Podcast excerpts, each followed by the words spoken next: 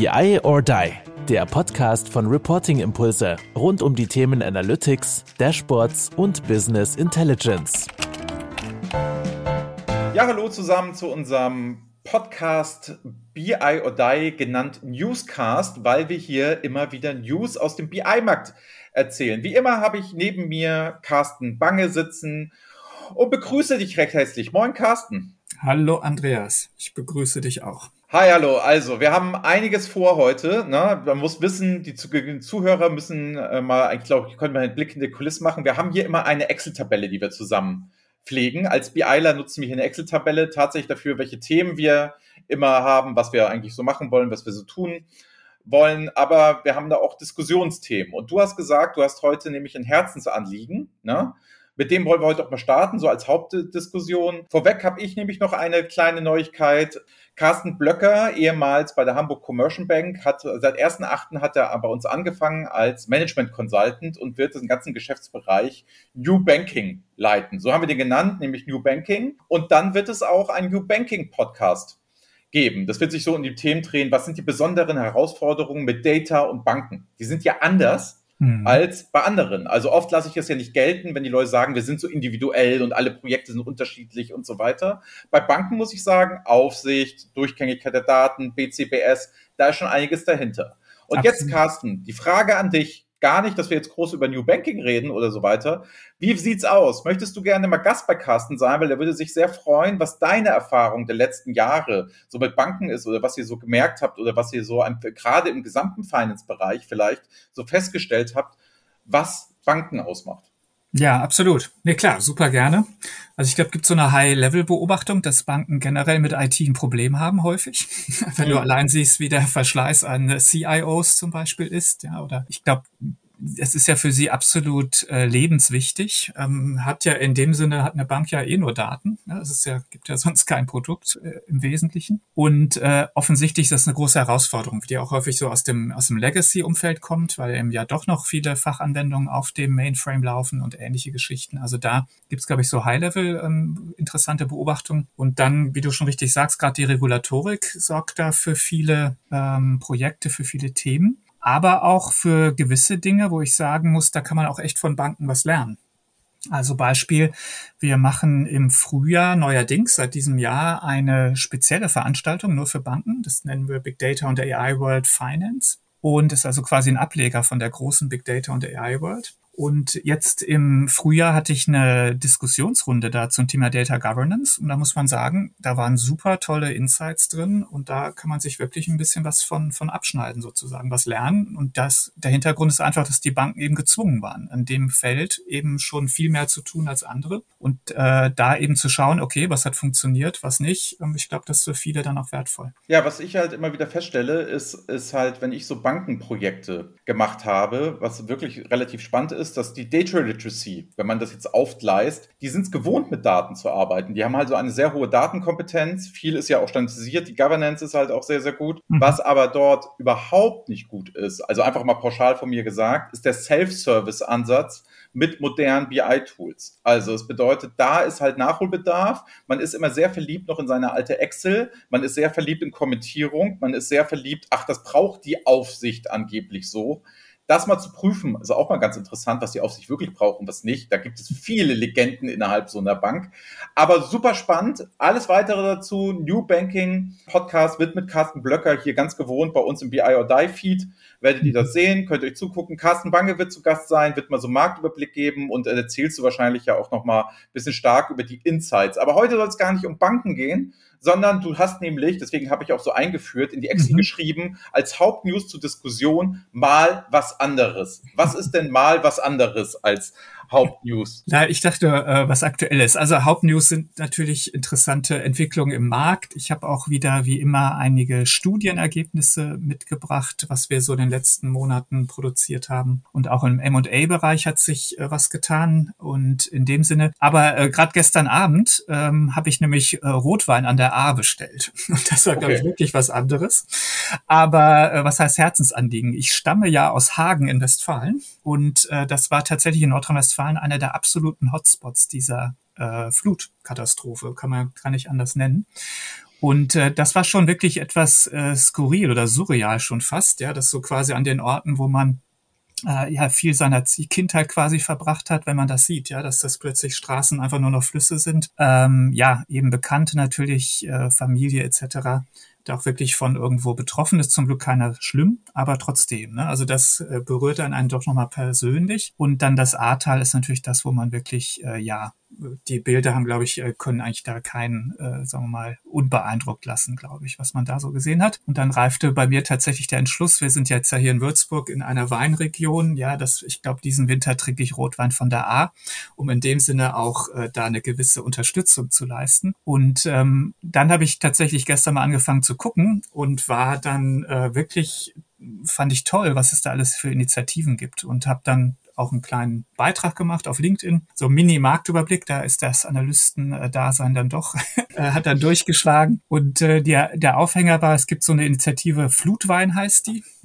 Das heißt, die, ähm, die Weine, die eigentlich unverkäuflich sind, weil sie eben im Schlamm gelegen haben, sind aber durchaus wohl noch genießbar, weil eben die, die Abdeckung hält. Aber kannst natürlich nicht mehr ins Regal stellen oder sowas. Und die werden jetzt eben verkauft. Und da gibt es auch so eine Crowdsourcing-Plattform, äh, die, das läuft noch gar nicht so lange, erst wenige Wochen. Und die haben schon über zwei Millionen Euro gesammelt. Über 20.000 äh, Menschen, die also gesagt haben, jawohl, ich gebe hier, was auch, gibt's verschiedene Pakete, ja, kannst irgendwie 60 oder 120 Euro ausgeben und kriegst dann eben zufällige Weine, die halt dann zusammengestellt werden und ist immer eben mal auch ein Beitrag dabei eben zum, zum Wiederaufbau. Dann gibt's eine Aktion, die ich toll fand, äh, von Winzern aus ganz Deutschland und Österreich, die eben Weine gespendet haben. Und dann kriegst du eben auch zufällig irgendwie sechs Weine. Und der Erlös geht dann eben äh, auch in das Ahrtal. Und die ersten Weingüter haben auch angefangen, quasi jetzt zu sagen, okay, wir haben hier diese Weine, die wir so eigentlich kaum noch verkaufen können, aber bieten wir eben an. Und äh, da habe ich ein paar Links gesammelt und den stellen wir, glaube ich, hier rein, den Link dann. Und da kann man mal gucken. Aber ich fand einfach, dass äh, quasi so, äh, der Spruch geht ja, Not ist macht erfinderisch. Aber gerade diese Flutwein-Initiative auf der Crowdfunding-Plattform, das fand ich schon irre. Ja, also, dass du siehst innerhalb kürzester Zeit äh, mehr als 20.000 Leute. Ich glaube, die sind schon knapp bei 25.000 jetzt und über zwei Millionen Euro, die da zusammenkommen. Das zeigt schon eine, eine gewisse Kraft auch dieses, ähm, ja, das so, ja, es ist ja Crowdfunding, aber letztendlich ist es viral digital natürlich auch vermarktet worden. Ne? Also das fand ich wirklich, ähm, wenn man da mal ein bisschen reingeguckt hat, fand ich eine tolle Sache. Ja, ich kann es auch äh, selber nur bestätigen. Ich war zehn Tage nach der Flutkatastrophe in Euskirchen auf dem Dorf. Ich war auf eine Hochzeit eingeladen, eine Gartenhochzeit. Ähm, und dann bin ich von Köln und Bonn bin ich dann rübergefahren. Man macht sich keine Vorstellung, wenn man es mal live sieht, wie viel Müll in nicht betroffenen Gebieten, stark betroffenen Gebieten, muss man sagen. Und auf der Hochzeit selber war das Thema, weil die alle dort rumliegen, die haben Gott sei Dank nur in Anführungsstrichen ihre Keller auspumpen müssen und so weiter und so fort. Aber was da ist, der Junge geht aufs Gymnasium und die Schule ist weg. Mhm. Die ist weg komplett. Das heißt, es ist schon ziemlich nah, es ist schon ziemlich krass, was da passiert ist. Und man hörte dann, das war die Gartenhochzeit, das lief an der Straße vorbei, wie dann auch noch Panzer vorbeigefahren sind.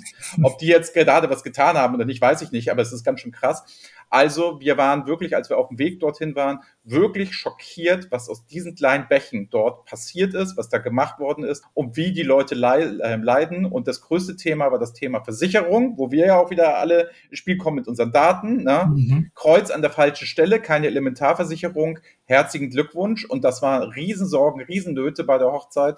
Und die Hochzeit wurde auch ganz klein gehalten und jeder durfte vorbeikommen, der gerne Wurst und Brötchen haben wollte, um von seinen Sorgen mal abgelenkt zu werden. Sehr emotional, mhm. sehr krasse Hochzeit. Deswegen kann ich das auch nur unterstützen. Es war wirklich vor Ort da zu sein. Habe natürlich gesehen, die Familien sind dort hart getroffen und der Aufbau wird sehr lange wieder dauern und auch gerade die Prävention für die nächsten, früher waren das eine Jahrhundertflut, wahrscheinlich wird es in 50 Jahren uns da wieder ereilen. Schlimm. Ja, genau. Das war ja, glaube ich, 1910 war es war auch so krass, ne? Und dann 1805 oder sowas. Also ja. tatsächlich wohl im 100-Jahres-Rhythmus. Ja, ob das jetzt öfter wird, ist natürlich die andere äh, Diskussion, die sich jetzt ja gerade anstrengt. Aber erstmal ist es schon krass. Und hier aus der, der Würzburger Sicht vielleicht noch, ähm, hier ist man ja sozusagen Hochwasser gewohnt, auch krasse Hochwasser. Und da wurde wirklich massiv investiert in den letzten Jahren. Also in den, sagen wir mal, roundabout 20 Jahren, in denen ich jetzt hier bin, hat man das wirklich gesehen, wie der Hochwasserschutz deutlich verbessert wurde, eben mit Wänden und weiteren Möglichkeiten, auch höhere Hochwasser abzupuffern. Also scheint es wirklich zu sein, dass eben an den großen Flüssen, äh, glaube ich, da wirklich viel gemacht wurde, aber eben die kleinen gar nicht so im Fokus waren. Das konnte sich wahrscheinlich wirklich kaum noch jemand vorstellen, weil es wahrscheinlich auch so lange her ist, dass es das letzte Mal solche krassen Sachen da waren. Und äh, das wird sicherlich dann auch ein Fokus der nächsten Jahre sein müssen. Ja, glaube ich auch. Gut, wie kriegen wir jetzt die Kurve, Carsten? Am besten, wir fangen einfach, wir fangen ja. einfach mal, wir fangen einfach mal an, nämlich mit dem Thema Klick. So. Ja, oder, oder Planung, wie wäre das denn? Oder Planung? Weil wir ja gerade gesagt haben, für die nächsten Jahre. Ja, ey, das ist schön. Ah, die Überleitung hat mir gefehlt. Gut, Thema, Thema Planung. Sag mal, the future of corporate planning. Was bedeutet es denn? Was ist es denn? Genau, also wir haben eine, eine befragungsbasierte Studie gemacht. Da waren roundabout 400 ähm, Leute, die teilgenommen haben. Und es ging genau um die Frage, ja, was, was treibt eigentlich das Thema Planung? Und ähm, wie immer natürlich viele, viele interessante Ergebnisse, die wir gar nicht hier im Podcast alle einzeln darstellen können. Ich habe so ein paar mitgebracht, wo ich mir gedacht habe, das wäre vielleicht nochmal äh, besonders interessant hier auch in dem Kontext, in dem wir sind.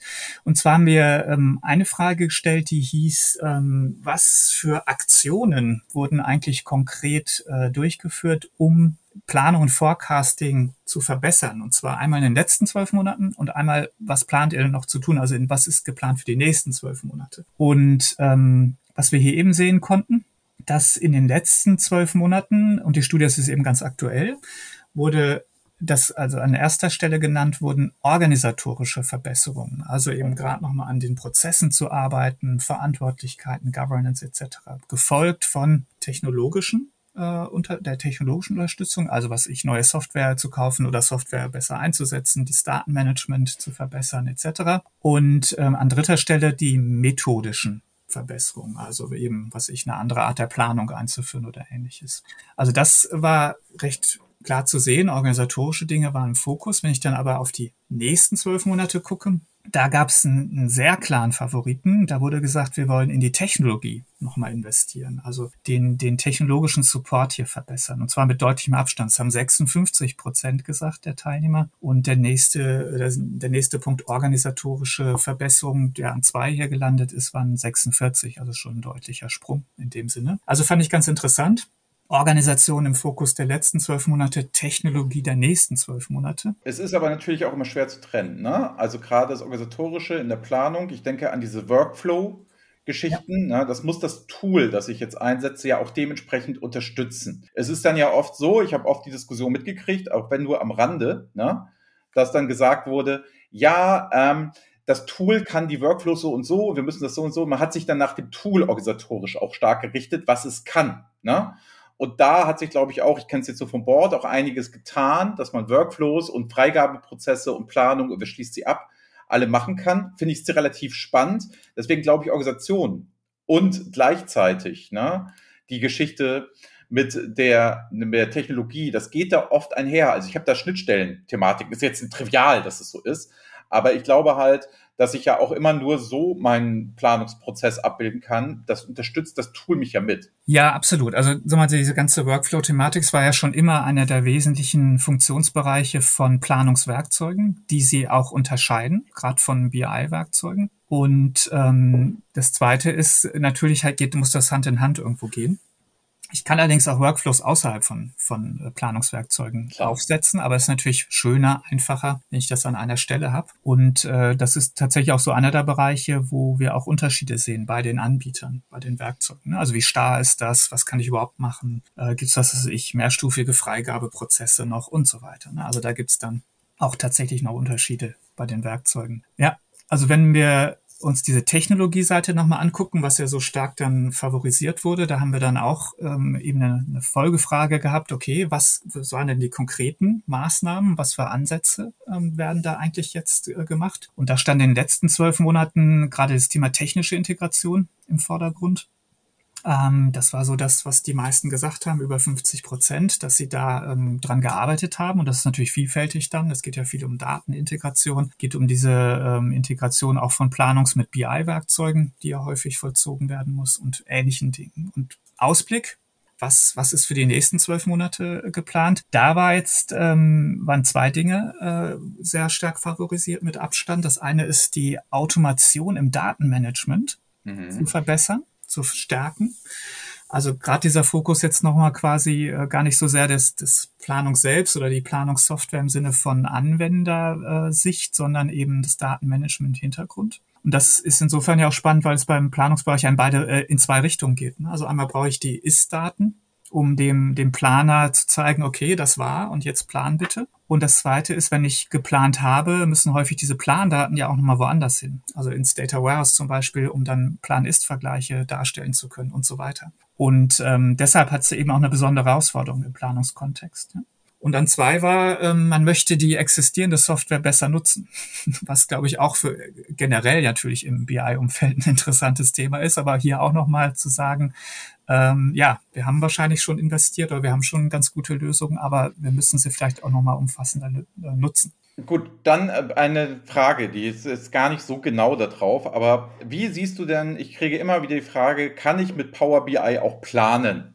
So, es ist eine Frage, die ich immer wieder kriege, dass Microsoft ein Self-Service-Tool, das Power BI, das für mich überhaupt nicht geeignet ist zum Planen, wird diese Nachfrage aber immer, immer größer. Ähm, klar, ich verstehe es erstmal, warum diese Frage kommt. Hast ja. du da irgendwie einen Einblick, was so Microsoft und Planung angeht? Also völlig, äh, ich gebe die Frage einfach weiter, weil ich davon gar keine Ahnung habe, was da momentan läuft. Ja, nee, da habe ich äh, einmal eine Meinung und einmal eine Information zu. Ähm, Sehr gut. Wir hatten es äh, tatsächlich ja beim letzten Mal kurz erwähnt, dass wir äh, genau zu dem Thema ja ein Webinar aufgesetzt hatten. Im, ähm, im August war es. Und das hatte super Nachfrage. Also wir hatten mehr als 600 äh, Leute, die sich das angehört haben. Was wir gemacht haben, ist, wir haben das einmal dargestellt. Was, was ist eigentlich? Und wir haben es bewusst genannt Planung in und mit Power BI, weil eben genau der Grad der Integration von Planungsmöglichkeiten in Power BI, das ist die große Frage. Und das ist aber das, wo sich jetzt momentan ein, äh, ein, ein neues, ein Marktsegment eigentlich auftut. Das heißt, es gibt äh, Anbieter, die sich genau auf das Thema spezialisieren und sagen, wir wollen diese quasi fehlende Funktionalität jetzt bringen und das eben, sagen wir mal, mehr oder weniger integriert mit Power BI. Also es geht so weit, dass du es zum Teil eben gar nicht erkennen kannst. Ja, also es ist sozusagen eine, es ist alles in Power BI integriert und bei anderen ist es so ein bisschen, dass Power BI mehr so das Frontend ist, aber im Hintergrund laufen noch etwas andere Planungsengines oder so, wo dann die Daten auch noch hin und her müssen. Also da gibt es dann verschiedene technische Umsetzungsformen, aber es ist, glaube ich, erkannt auf der Anbieterseite. Da gibt es dann auch neue Anbieter, die, die du so gar nicht auf dem Radar hast. Ich sag mal ein paar PowerOn, Acteris, ähm, ValQ. Ja, also wahrscheinlich alle noch nie gehört häufig. Und ähm, gibt aber auch dann so, sag mal, traditionellere wie jetzt JDocs äh, als Beispiel aus Deutschland, die eben auch anfangen, da sich zu engagieren, da enger zu integrieren. Und die Nachfrage hat, zeigt ja, dass es offensichtlich ein Thema ist. Ja, und das Zweite ist jetzt die Meinung. Die spannende Frage ist ja, warum macht Microsoft das eigentlich nicht? Oder vielleicht wann machen die das? Ja, vielleicht ja. erkennen die das ja auch als Marktsegment. Und ähm,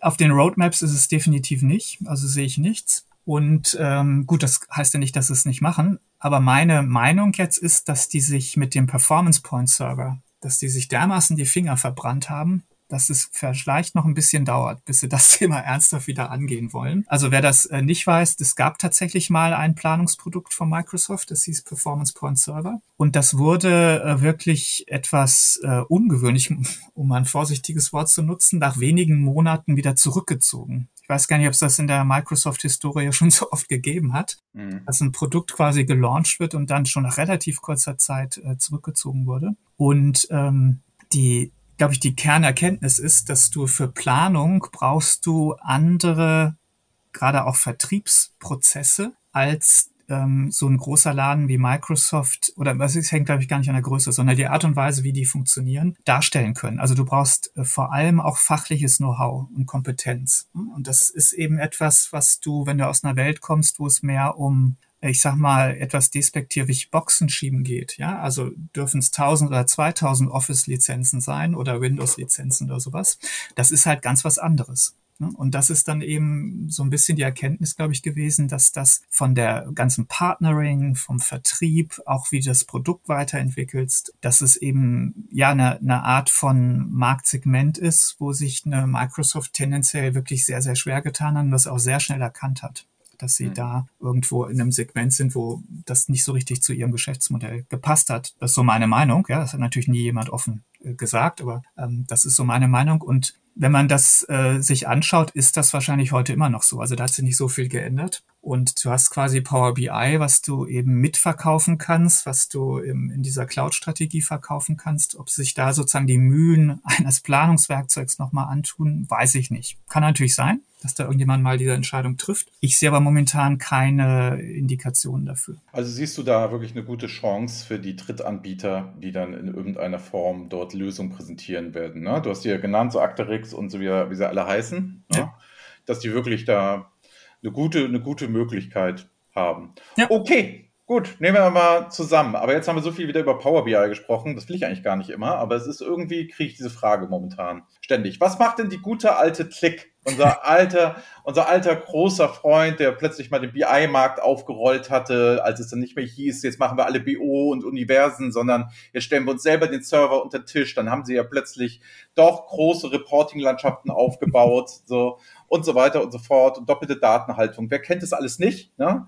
Was machen die denn so den, den, den ganzen Tag? Ich frage nämlich, weil ich gesehen habe, ihr macht jetzt auch eine Click-Map. Nach der Power BI-Map gibt es auch eine Click-Map. Ganz genau. Und ähm, ja, also sie haben natürlich sicherlich etwas an Aufmerksamkeit verloren, logischerweise. Also da gab es natürlich dann, nachdem Click ja eigentlich das dominierende Self-Service BI-Werkzeug war und letztendlich auch tatsächlich den Markt dominiert hat im Sinne auch von Neulizenzumsatz. Das ist ja so ein bisschen die Währung bei den Softwareanbietern. Dann wurden sie irgendwann halt mal von Tableau abgelöst und äh, heutzutage ist es Power BI, was sicherlich als dominierendes Werkzeug irgendwo gelten kann in dem Markt. Deshalb ein bisschen weniger Sichtbarkeit. Und wir haben jetzt äh, uns trotzdem dran gemacht, mal dieses Ökosystem uns anzugucken und waren ehrlich gesagt so ein bisschen überrascht, äh, und zwar wie stark und groß das ist. Ja, also das ähm, ist einfach der, der Fall. Es gibt über 1000 Partner äh, von Click, also überwiegend Beratungshäuser, die da was tun. Es gibt eine sehr große aktive Blog-Szene auch, was für uns immer so auch ein spannender Teil von einem Ökosystem ist. Also was, ähm, ja, wo, wo kann ich was lernen? Gibt es da Leute, die engagiert sind? Das sehen wir ja bei Power BI auch ganz, ganz stark, aber es gibt es im Click-Umfeld auch. Ja? Also das gibt einfach ähm, wirklich interessante Aspekte. Und deshalb haben wir jetzt diese Ökosystem-Map auch mal aufgestellt. Ist gerade in Beta-Phase und da ist auch jeder eingeladen, mal drauf zu gucken, wenn er Lösungen, er sie Lösungen hat, die auch da einzutragen, weil es lebt ja auch im Sinne von diesem Crowdsourcing-Gedanken davon, dass wenn man was weiß, dass, dass man auch da einträgt oder wenn man was hat um dann letztendlich ähm, eine schöne Übersicht zu bekommen, eben was gibt's und diese Click-Map, die wir hier bauen, hat einen besonderen Fokus, das ist das der Bereich Lösung. Ja, und was ist eben mit dieser Click-Plattform gebaut worden? Und auch da wirklich äh, fast schon überraschend eben, was es da alles gibt. Sehr, sehr viele spannende Dinge. Und äh, wir überlegen tatsächlich, ähm, weil wir haben ja genau das gleiche Thema, ob wir nicht auch so ein Webinar demnächst mal machen zum Thema Plan mit Klick. weil ja. du hast ja das gleiche Thema wieder. Ne? Erst der Anbieter selbst deckt das so nicht ab. Und ähm, auch da gibt es interessante so Add-in-Lösungen. Ja, die Nachfrage ist ja ungebrochen. Ne? Also man möchte, es macht ja auch Sinn, ne? aus dem BI-Tool heraus. Ich verstehe den Wunsch ja auch dort auch Planung und nicht zwei verschiedene Tools in irgendeiner Form zu haben. Und die gängigen Planungsanbieter, da ist es halt immer so, dass der BI-Bereich nicht und Self-Service-Bereich nicht stark genug abgedeckt wird.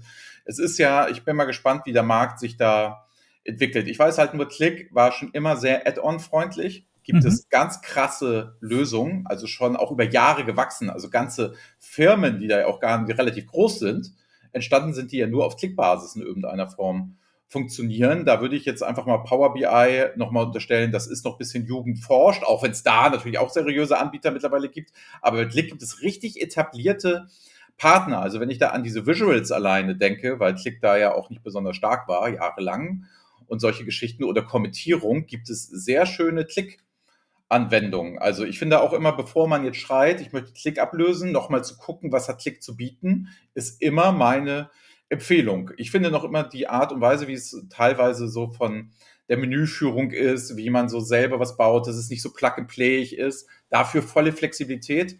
Muss man mhm. mögen, ist bei Reporting Impulse unter meinen Consultants nicht immer das favorisierte Tool. Da kommt man tatsächlich, okay, die sind doch alle eher mit der Tableau-Welt groß geworden und Power BI. Aber Click ist noch immer ein sehr starkes Werkzeug für Fachabteilungen, die ja auch selber dann Daten modellieren möchten. Da muss man natürlich sagen, das ist noch immer ein starkes Self-Service-Tool nach wie vor. Und wie gesagt, wenn du immer sagst, sind die immer so dominierend, heißt das ja nicht, die sind weg. Auch ein dritter Platz beim 100-Meter-Lauf bei Olympia ist einiges wert. So muss man ja ganz ehrlich sagen.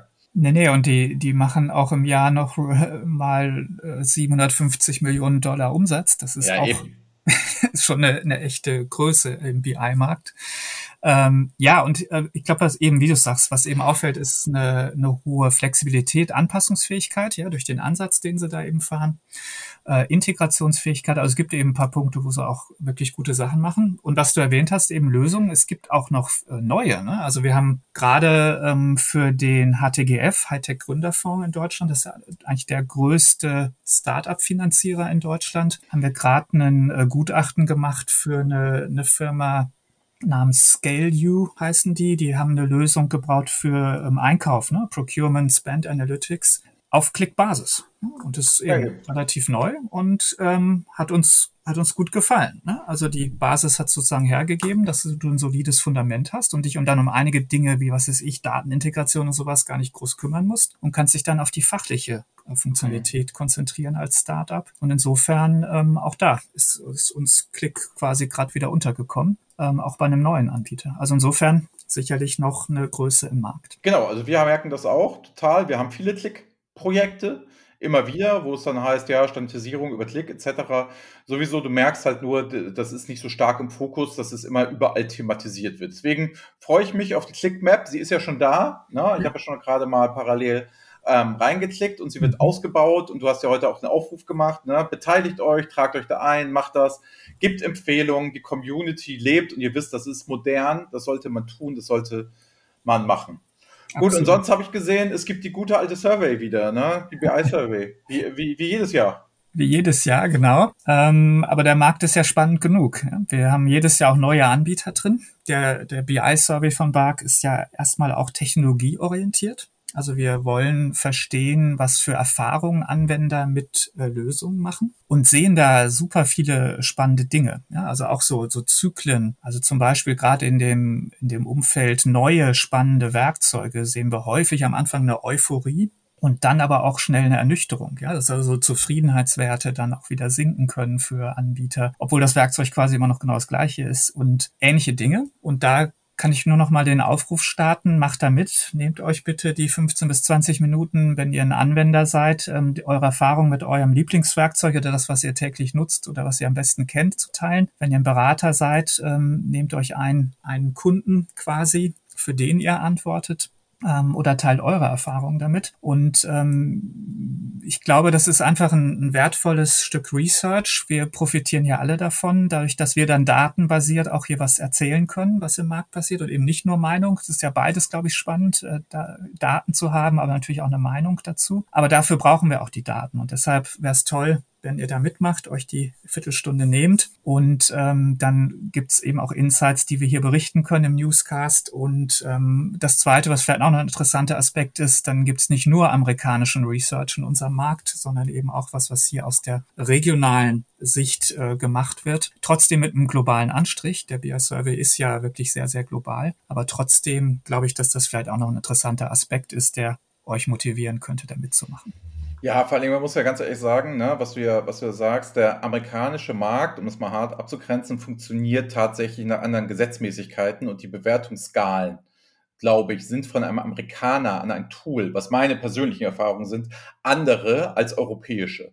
Also die Bewertungs, wie man etwas bewertet, etc. Also ich, man, wirklich dieses Vorurteil des Innovation, des Ausprobierens, des schneller mal machen, ne, ist in den Staaten viel positiver bewertet als zum Beispiel in Europa, so wie ich das feststelle, wobei aber Kontinuität, Verlässlichkeit etc. ja auch sehr stark bewertet werden von europäischen Menschen. Deswegen ist es, glaube ich, wichtig, nämlich da auch mhm. den Fokus mal drauf zu legen, weil ich glaube, die Bewertungsskala der Menschen und der Kultur eine andere ist. Also eins zu eins, ne, die amerikanischsprachigen zu nehmen und es auf den deutschen Markt zu übertragen, das würde ich auch immer sagen, das passt nicht. Und auch gerade, wenn ich bei internationalen Konzernen in der Beratung bin, es ist, fällt oft der Satz, die ticken anders und lass uns erstmal mit der Sache über die Amerikaner beispielsweise gehen. Die sind eher mal dabei, was auszuprobieren, bevor wir uns hier die Finger verbrennen und solche Sachen.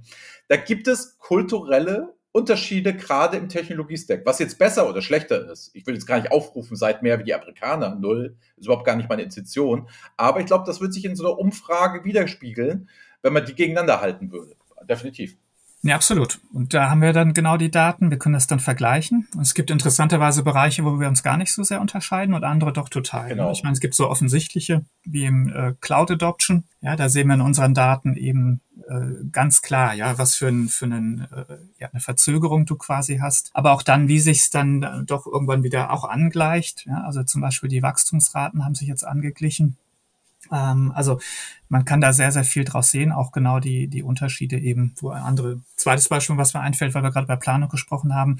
Wir machen ja schon seit vielen Jahren ein Score, also eine Anbieter, einen Anbietervergleich von Bark aus zum Thema ähm, Integration von Planung und BI und Analytics, was wir einfach total wichtig finden, und wir auch gerade im Mittelstand sehen, dass das eine echte Anforderung ist. Ich möchte eben nicht zwei, drei, vier Werkzeuge parallel betreiben, sondern mich interessiert wirklich diese Integration. Kann ich das zusammen haben? Und das siehst du eben von einem anderen Analysten ähm, gar nicht, ja, weil es offensichtlich im angelsächsischen Raum jetzt nicht so die große Thematik ist für die. Also denke ich auch, dass wir da Unterschiede haben und dass es dann auch eben wertvoll ist, die um, sich anzugucken oder zu berücksichtigen zumindest. So, kommen wir zu unseren allseits beliebten, von den meisten Leuten absolute Lieblingskategorie, nämlich die M&A News.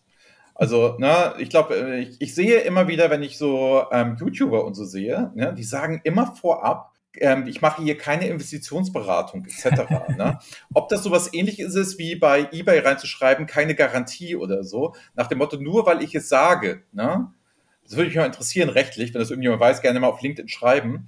Ähm, nur weil ich sage, dass ich es ausschließe, schließe ich es damit wirklich aus. Und das Zweite ist, ist das so eine Angewohnheit wie Tomatensaft im Flugzeug? Nach dem Motto, das sagt man halt immer so dazu. Aber wir sagen das jetzt auch einfach mal. Es ist keine Empfehlung, irgendwas zu investieren. Jeder sollte es machen und betreibt euren eigenen Research, was das angeht. Aber ja. ich würde mich wirklich mal interessieren, warum das immer so vorausgeschickt wird und warum das immer so gemacht ist, ob das tatsächlich nötig ist, ob das so ein Hoax ist. Ich, mich würde es einfach interessieren. Wenn es jemand weiß, gerne mir mal schreiben. Also ja. halt jemand Wirtschaftsjurist oder so ist. Ich kann es mir beim besten Willen nicht vorstellen, dass man mündlich etwas ausschließt. Auf der einen Seite, das kann ich mir einfach nicht vorstellen, so funktioniert Business normalerweise nicht. Und das zweite, das zweite ist, ich glaube, es ist einfach nicht nötig. Nichtsdestotrotz, wenn ihr reich werden wollt, wie unsere Mitarbeiterin Anne, die ja immer auf Carsten hört, macht es einfach so. Ich ärgere mich noch immer. Wobei ich glaube, heute haben wir nur Firmen dabei, die nicht äh, börsengelistet sind. Ah. Insofern wird es schwierig, wo ich gar nicht ganz sicher bin. Aber ähm, also aus meiner äh, Jurakenntnis aus dem BWL-Grundstudium, ich glaube, manchmal funktioniert das tatsächlich doch so. Also wenn du das ah, okay. Schild, wenn du das Schild aufhängst für Garderobe keine Haftung, dann haftest du wirklich nicht. Ja? Aber wenn du es ja, nicht aber haft, ach, da ist es tatsächlich so, durch den Ausschluss. Also ich weiß, ich bin ja kein Jurist, aber ich glaube ja. schon, ja, nach dem Motto, ich komme da hin und ich übergebe es in deine Obhut, weil ich es da aufhänge, aber wenn da drüber steht, ich hafte dafür nicht, dann ist der quasi raus, der Gastgeber. Ja? ja, ich weiß nur, Eltern haften für ihre Kinder, steht da ja oft. Das ist definitiv nicht so. Ja, ja, gut, das ist ein bisschen ein anderer Bereich, weil du hast ja dann Minderjährige und. also wir wissen es wirklich nicht. Wenn irgendeiner hört oder die, ja. der Ehemann oder die Frau ist, Ehefrau ist Juristin oder so, gerne mal klären. Wir würden das gerne mal wissen. Wir würden das dann natürlich auch gerne hier dann im Newscast noch präsentieren. Unbedingt. Was ja. Ergebnis, weil es ist einfach nicht spannend. spannend. Ja, nein, wir, äh, uns interessieren ja auch diese News, um so ein bisschen Marktentwicklung auch zu sehen. Ja, also viele ja. haben ja auch investiert in Software und wollen verstehen, was macht der Anbieter. Und ich glaube, man kann auch viele Markttendenzen eben ablesen. Ich glaube, das ist ja, wir wollen, es ist ja, wir wollen ja gar nicht sagen, ob jemand gut oder schlecht ist oder ob der äh, dann vielleicht sich gut oder schlecht entwickelt. Äh, genau, also wie immer zwei Kategorien. Einmal, ähm, es gab einige Übernahmen und dann gab es, glaube ich, auch ein paar interessante Investments, also wo Firmen Geld bekommen haben. Und zum Teil sind das sogar die gleichen Firmen. Das ist mich der erst, das erste Beispiel, Data Robot. Inzwischen ja auch in Deutschland äh, ein bisschen bekannter geworden. Inzwischen auch eine, eine echt große Firma geworden. Gibt es auch schon länger, seit glaube 2013, 2014, 2014. Und äh, haben jetzt aber nochmal richtig Gas gegeben in den letzten zwölf Monaten im Sinne von Kapitalaufnahme und haben jetzt mit dem äh, letzten Investment, jetzt im Juli, haben sie nochmal 250 Millionen Dollar bekommen, also signifikant, äh, sind sie jetzt auf einer Milliarde Funding. Das ist schon viel Geld, würde ich mal behaupten. Ähm, und davon eben das äh, meiste so in den letzten zwölf Monaten bekommen. Das heißt, da kann man ja schon erwarten, dass die nochmal richtig äh, ja, Gas geben, äh, präsenter werden auch nochmal. Sind jetzt zum Beispiel auch auf dem nächsten ähm, Data Festival, weil sie ähm, ja eigentlich aus der Ecke auch kommen, AutoML heißt das, ne? also Automated mhm. Machine Learning. Interessanterweise nennen sie sich selbst nicht mehr so. Das haben sie bis vor kurzem gemacht und jetzt nennen sie sich selber, dass sie Augmented Intelligence machen. Und aber letztendlich passt es natürlich schon zusammen, weil es geht ja darum, die Frage, was kann eine Software übernehmen, was bisher ein Mensch gemacht hat? Und die Antwort ist nicht alles. Das heißt also, augmented heißt ja hier, ich brauche immer das Zusammenspiel zwischen Mensch und Software oder Mensch und Maschine. Und ähm, da ist das eben einer der, der interessanten führenden Anbieter, der eben auch mehr in der ähm, in der Software macht und ähm, da vor allem zum Beispiel ja so eine Kernearbeit. Ich teste verschiedene Arten von Algorithmen oder äh, Modellen aus, äh, nee, Methoden aus um zu gucken, was gibt denn jetzt eigentlich das beste Ergebnis für mein Modell, was ich hier bauen möchte. Ähm, und das sind natürlich eben genau Sachen, die ich dann auch in der Software überlassen kann. Und da sind sie sicherlich spannend und haben auch zugekauft jetzt. Und zwar in einem zweiten Bereich, der extrem spannend ist, der nennt sich MLOps. Also die Frage der Operationalisierung am Ende dann auch von, wenn ich eben Modelle habe. Und da haben sie Algorithmen ja gerade zugekauft. Das war eben auch einer so der bekannteren äh, Anbieter, Spezialisten in dem Umfeld. Da gibt es zum Beispiel noch äh, Domino Data Labs, die sind auch gut gefundet, tauchen auch hier hin und wieder in der Kategorie auf, sind auch übrigens auf dem Data Festival. Das ist ja auch so gerade die eine der Zielgruppen da, dass wir gerade Data Science, Innovationen, ähm, Data Engineering Themen da aufgreifen beim Data Festival. Und deshalb passen die beiden zum Beispiel da auch natürlich sehr, sehr gut hin. Also da, wenn man das sich genau angucken möchte, was ist denn eigentlich ML Ops, was, was macht man da, wie funktioniert das? Herzliche Einladung da zum Data Festival. Im Bereich Übernahmen noch, ähm, wie immer, einiges äh, im CPM-Umfeld passiert. Das ist so einer der heißen Bereiche, wo viele sehen da für den Finanzbereich. Inside Software ist ein Dauergast in dieser Kategorie. Die kaufen ja ständig zu. Auch da gab es einen Zukauf. Die haben ähm, Kalumo gekauft. Das ist ein australischer, kleinerer Anbieter für eben gerade eine Planungslösung. Und der war zum Beispiel auch im BI-Service schon drin, obwohl er eigentlich mehr so ein Asien-Pazifik-Raum aktiv war. Ah, okay. Zeigt aber eben auch so ein bisschen, wie global der Survey ist. Und ähm, die haben wir eben auch schon lange Jahre da beobachten können und sehen können, was die Kunden für ein Feedback gegeben haben. Sind jetzt auch, ich muss ja sagen, fast schon sagen, in der großen Insight-Software-Familie, wo zum Beispiel auch die deutsche IDL gelandet ist inzwischen. Und äh, Insight Software hat auch nochmal einen neuen Aktionär bekommen. HG Capital ist so einer der großen Finanzinvestoren im Softwarebereich. Die haben 25 Prozent gekauft für schlappe eine Milliarde Euro. Ja, also insofern oh. äh, ist auch da eben offensichtlich nochmal Geld reingeflossen für weitere Zukäufe, denn das ist ja offensichtlich hier Firmenstrategie. Im äh, Beratungsbereich gab es was Interessantes. Trivades, glaube ich, kennen viele in unserem Markt hier. Es war so einer der größeren Beratungsfirmen, ist von Accenture geschluckt worden, also von einer ganz großen.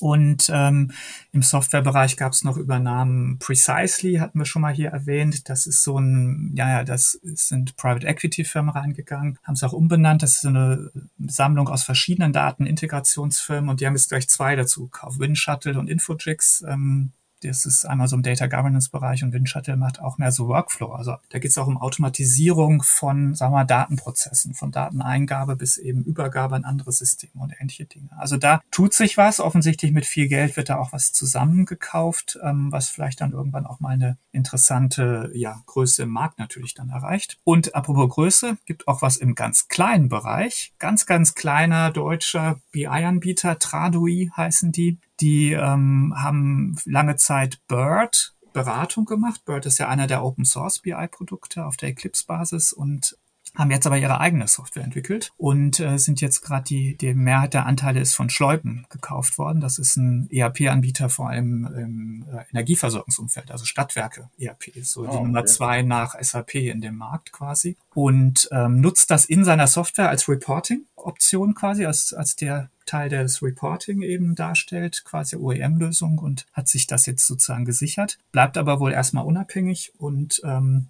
ja, also auch im ganz kleinen und lokalen Bereich gibt's hier M&A-Aktivität. Vielleicht noch ein kurzer Blick auf die Investments, ähm, dass da äh, ja Data Robot Geld bekommen habe, habe ich gerade erwähnt. Gibt im CPM-Umfeld noch einen kleinen Data Rails, kommen aus Israel, expandieren gerade in die USA. Denke ich mal, werden dann auch vielleicht irgendwann mal hier im Markt auftauchen. Aktuell noch nicht, aber haben auch gerade 25 Millionen Dollar bekommen um letztendlich da größer, schneller, größer zu werden. Und Elation, das ist ja so der, sagen wir mal, größte, bekannteste Anbieter im Katalogumfeld, Datenkatalogumfeld, hat jetzt nochmal 110 Millionen Dollar bekommen. Also offensichtlich funktioniert das soweit, was sie machen. Und das ist so auch nochmal eine richtige Expansionsfinanzierung. Also auch da, denke ich mal, werden wir noch mehr von denen sehen. Und ähm, toppen tut das Ganze Celonis, unser Process Mining äh, Anbieter der jetzt nochmal eine Milliarde auf einen Wurf bekommen hat. Ne? Also vorher hatten die schon viel Geld bekommen, waren so mit. Ja, hatten, hatten wir hier auch erwähnt, ne? wo genau. wir erstaunt waren, wie viel Celonis gekriegt hat und jetzt gibt es nochmal eine Milliarde on top. Ja, also das ist schon krass. Ne? Also auf einen Schlag, das gab's, gibt's auch noch nicht so selten. Ich glaube, der letzte war Databricks oder so, der das äh, hinbekommen hat. Zeigt aber jetzt natürlich auch, ähm, ja, ja, wie, wie stark auch dieses Unternehmen auch gerade in den USA natürlich inzwischen verankert ist, weil solche Summen gibt's äh, eben nicht hier lokal, sondern die gibt's eben von den ganz großen, meistens dann eben in den USA beheimaten äh, Geldgebern. Und ist schon eine tolle Leistung. Ich habe neulich eine Übersicht gesehen, ich glaube, damit auch das am höchsten bewertete deutsche Startup, äh, also deutsche Unternehmen und äh, spielt da äh, inzwischen in der, in der ganz großen Liga. Ja, also der AA-League, genau. Ja. Muss man sagen. Spannend.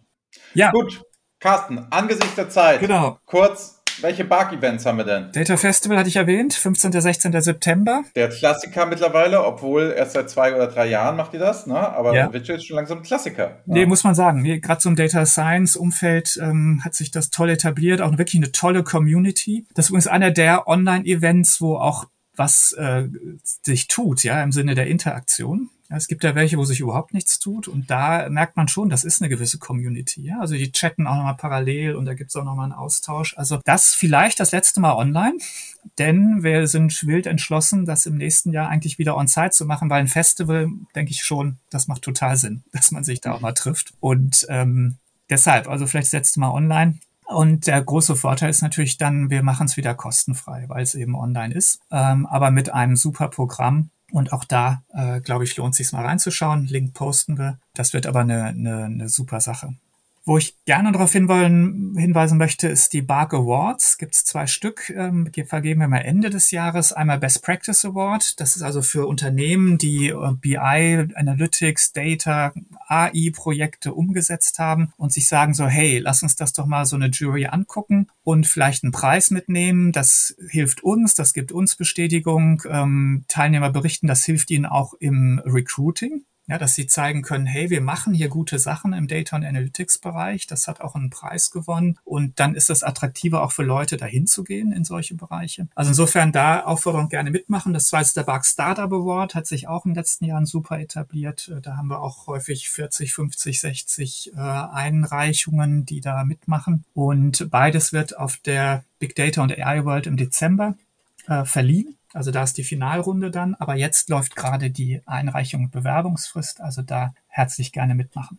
Letztlich Bark Academy äh, wir haben diese, gerade haben wir Sommer, wir machen so eine Online Summer School, haben uns was überlegt, ja, wie kann man das äh, auch im Sommer verdaubar darstellen, machen einen Kurs zum Thema Data und Analytics Strategie in sechs Terminen a zwei Stunden. Also die Idee ist so ein bisschen, so ein bisschen häppchenweise, konzentrierte zwei Stunden, dann aber letztendlich wieder ein paar Tage Pause und das eben dann an, quasi auf sechs Termine aufgeteilt, um da einen guten Ein- und Überblick zu bekommen zum Thema, na, wie, wie mache ich eine Data Analytics Strategie und wie entwickle ich die weiter? Was was sind die Erfolgsfaktoren? Also da herzliche Einladung, sich das vielleicht mal anzugucken. Ja, cool. Ja. Ich glaube, wir sind durch, Carsten. Ja, war wieder einiges. War einiges vorgehabt. Denke ich mal, aber es aber tut sich auch im Sommer was im BI-Umfeld oder im Data Analytics-Umfeld.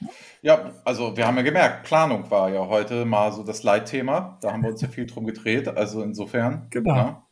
So, machen wir mal Planung. Das wird, das wird euch alle am Ende des Jahres wieder einholen. Also insofern war es jetzt gut, im Sommer mal die Planung zu erwähnen. So ist es. Gut, in dem Sinne, Carsten, lieben, lieben Dank. Ne? Yes, danke. Ähm, wir hören uns, wir hören uns bald wieder. Sonst, na, nochmal der Hinweis, wer uns, wenn ich genug von uns kriegen kann, am Freitag machen wir um 12 Uhr immer den Data Talk. Na, da ist Carsten Bange auch dabei, haben immer spannende Gäste, immer spannende Themen. Wer Lust hat, geht da einfach mal auf YouTube, bei LinkedIn, kann das dann alles im Livestream äh, verfolgen.